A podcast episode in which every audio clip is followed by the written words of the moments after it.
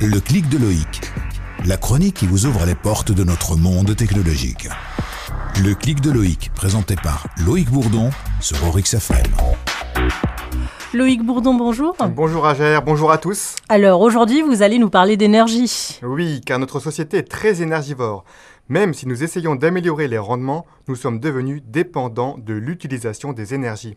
Je vous propose donc de faire un tour de quelques-unes des innovations dans ce domaine. Et on commence par quoi? Je vous propose de débuter par l'énergie des vêtements communicants. Vous savez, ces vêtements capables de communiquer avec votre smartphone sans avoir à le sortir de sa poche. Ce qui permettrait par exemple de répondre au téléphone avec un micro directement intégré dans le col de sa veste ou encore d'avoir un t-shirt cardio fréquence mètre.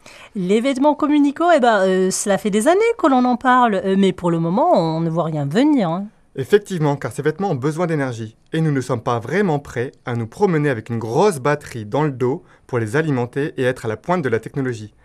Mais des chercheurs de l'université de Hong Kong auraient trouvé une solution pour gérer ce besoin d'énergie. Ils auraient créé un prototype de batterie qui emploie une technologie Zinc-ion. Leur prototype est en fait un fil batterie composé de fibres de nanotubes de carbone, encapsulé dans une forme de silicone élastique et hydrofuge qui peut se tisser, se tricoter comme tout autre vêtement textile. De plus, cette fibre serait étirable mais également lavable.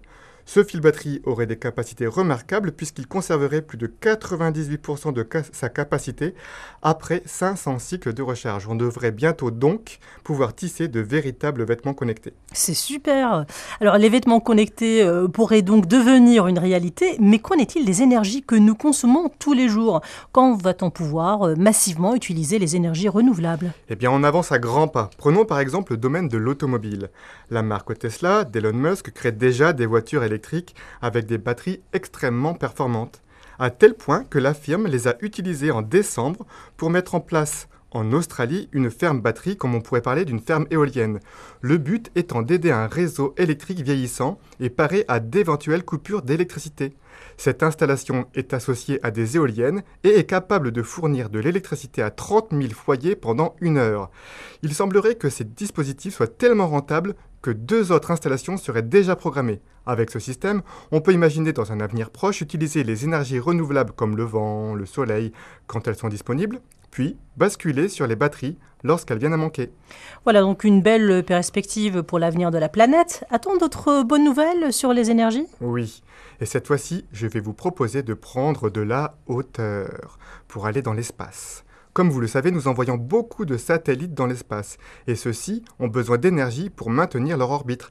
C'est d'ailleurs en partie ce qui limite leur durée de vie. Pour pallier à ce problème, l'Agence spatiale européenne a conçu un moteur à air. Ce système va permettre aux satellites situés en orbite basse, premièrement, de ne plus embarquer de carburant au lancement, deuxièmement, d'utiliser l'air présent en quantité illimitée dans la haute atmosphère et ainsi d'avoir une durée de vie quasi infinie. Merci Loïc pour ces bonnes nouvelles. Merci à tous et à la semaine prochaine. Le clic de Loïc.